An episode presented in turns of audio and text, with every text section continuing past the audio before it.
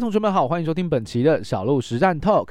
今天的直播主题呢，要跟同学们分享的是 PPI 的降温不如预期的意涵。那我相信同学们应该都有看到，在本周五的晚间九点三十分，美国公布了它的生产者物价指数 PPI 相关的数据。那这一次公布出来的 PPI 数据一开出来，其实让市场相当的惊讶，因为通货膨胀的这个压力似乎没有得到显著的缓解。所以消息面一出之后，其实你当时如果你有在看这个股市的盘面的话，台指期的夜盘是瞬间大跌，同时在美国的期电盘的部分也快速的涨幅进行了收敛。所以整体来讲的话，这个消息确实对于股市还是有些隐忧，还是有些疑虑的，同时也可能引发在下周美国的联准会可能会有一些升息的态度上的变化，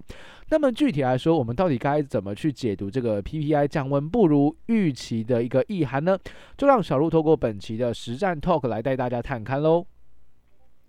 首先，我们先来聊第一件事情哦，PPI 的降温它不如市场的预期。PPI 基本上是由生产者的角度来去观察目前的一个物价表现，包含可能是从原物料的一个涨幅，包含可能是从运送的成本，甚至是整体制造这个产品所需要的成本的这个角度来去判断目前的通膨状况。基本上 CPI 跟 PPI 都会是同向的发展，这个逻辑非常的简单，因为当你发现你是一个生产者。你的原物料都在涨价了，那这个时候你为了确保你的利润，你是不是会把这个价格的涨幅转嫁给消费者，进而影响到消费者物价指数？所以这两个之间，他们本本身就很容易走向呃同向的波动。我这是同学们一定要先知道的。那这一次市场预期啊，这个生产者物价指数在上一个月份，我、哦、上一期缴出的年增率是百分之八，也就是跟去年同期相比，其实还是有一个非常明显的一个成长的涨幅哦。那这一次市场在还没有公布数据之前呢、预估的年增率是七点二个百分点，所以你看一下市场的预期，市场的预期有没有下降？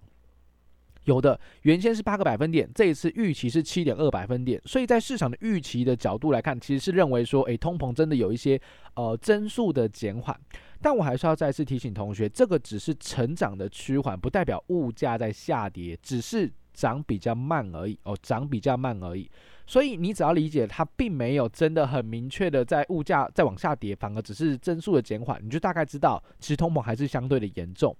那预期了百分之七点二之后呢，结果公布出来的数据是多少？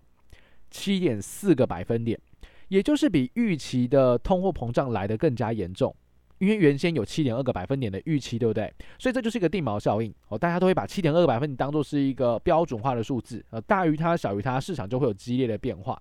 所以当时一看到七点四个百分点之后，市场的解读就是哇，通膨降温好像不如预期。那既然不如预期的话，不就代表美国的联准会可能会因为升息，可能因为通膨严峻，所以它要更加积极的升息吗？所以这个消息一出之后，其实你去看一下，呃，当时的呃台股的一个期电盘，或者是你看美股的期电盘，哦，瞬间往下大跌。原先台股在公布这个消息之前，我们的期电盘大概还涨了快要有七八十点。哦，公布之后一路就往下冲，往下翻黑哦。那中场来讲的话，我们在收盘是跌了五十二点哦，这是台指期夜盘的一个数据。所以显然呢、啊，在市场对于这个通货膨胀降温不如预期上面，还是相对来说比较恐慌一些的啊。因为毕竟这就是今年联准会持续要升息的一个逻辑，要为了抗通膨。OK，所以通货膨胀还是明显的提升。那这个代代表说，其实通膨的压力缓解还是真的需要时间的。那这样子的压力其实也会让联准会持续升息，同时利率可能会维持在一个相对高档的位置，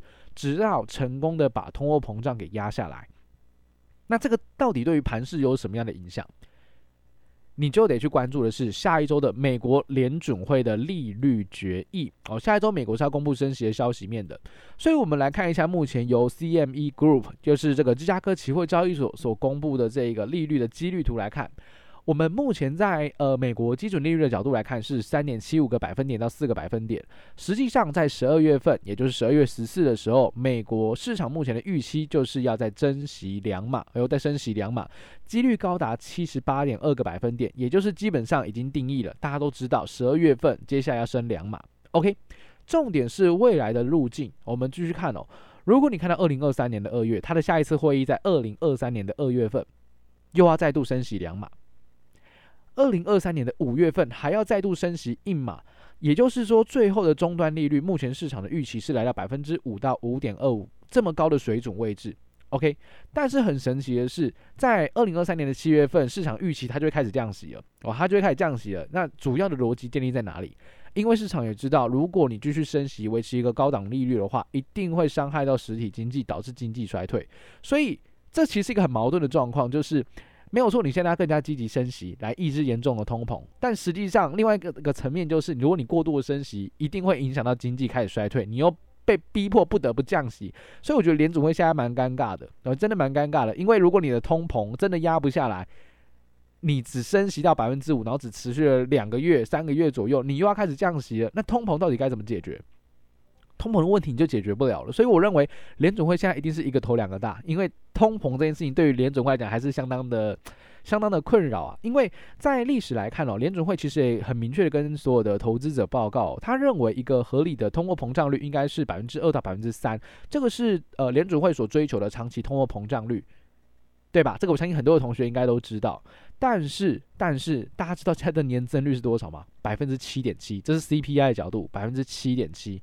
所以其实通货膨胀还是非常非常高，远远距离联准会想要压制到那个水准位置还是很远的。所以你说联准会会不会维持呃高档的利率？会，但同时它也面临着考验。那如果经济衰退怎么办？所以我觉得现在联准真是一个头两个大，这个大概是同学们可以留意到的。不过我们先不用看这么远，我们就看下一个呃礼拜。反正美国目前的预期就是升息两码，你要关注就是升息两码之后，股市到底是利多出尽还是利空出尽？它会用什么样的方式来表现，反映这个消息面，就会影响到极短线的行情哦。这是同学们要特别留意到的。最后一个第三点也是我们今天的一个结尾，我想跟同学聊的就是市场资金其实现在也面临一个很挣扎的一个状况。什么叫很挣扎的状况？因为我们刚刚其实提到了，美国的终端利率基本上会来到百分之五到五点二五，这个数据其实对于很多的大户来讲，其实是超有吸引力的呃，超有吸引力的。我举过例子，像现在如果你去看一下这个呃香港吧，香港的汇丰，它的美金定存已经来到五点五个百分点的利率了，其实非常非常的高。那对于这种大户资金、大咖资金的投资者，他就去思考的是：我到底要不要冒风险投资股市，还是实际上我只要把钱丢到美元定存，去领个百分之五到百分之六的一个利息就非常非常好了？因为美元定存的风险相对股市比较低嘛，所以大资金会这样思考，他就面临了一个挣扎：我到底要投股票还是投外汇？我还是换个美金就好了，这就是一个他们很挣扎的地方。所以也就是因为这样挣扎的环境，我认为台北股市你说要直接很明确的给它 V 上去，给它转上去，我觉得是非常非常困难的一件事情。我反而认为就是因为这样的纠结，所以我认为会在高档震荡，甚至还会有压回、再度整理、打一次底的一个风险。所以指数方面，我一直认为它这来已经从一万二谈到现在一万四、一万五了，我认为空间可能已经不大。哦，接下来你要关注的是，除了利率之外，那经济衰退会慢慢的浮现。经济衰退慢慢的浮现，会不会对于股市再度迎来一波灌压？我觉得是有可能的。所以指数方面，我自己是啊、看的比较保守一点，啊、哦、自己是看的比较保守一点。然后再加上资金面的部分，好像也不是真的那么有利哦，因为毕竟美元利率还是很高。所以在种种因素之下，我认为指数空间或许不大，但这个时间点其实就是盘面的个股独自表现的一个机会。哦，这也是我会呃很建议同学你在现阶段的行情当中，你要去学习到如何去交易，而不是学习去投资。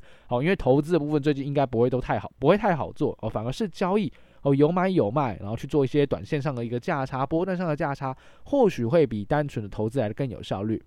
我们在呃十二月十八号的时候会跟所有的同学们分享一堂线上的课程，叫做《熊市三招保命原则》。在这堂课程里面，我们会跟所有的同学分享到如何利用策略的方式，有效的帮你安全度过熊市，累积你未来牛市行情时你能够有的一个底气跟操作的工具。我们会在这次的课程当中准备两支实战策略，让同学们知道他所有的 know how 怎么设计的，用了哪些参数，回撤绩效如何，同时能够把这个策略让你带回家做使用，让你拥有独立交易的能力，这是我们的课程一个核心主轴。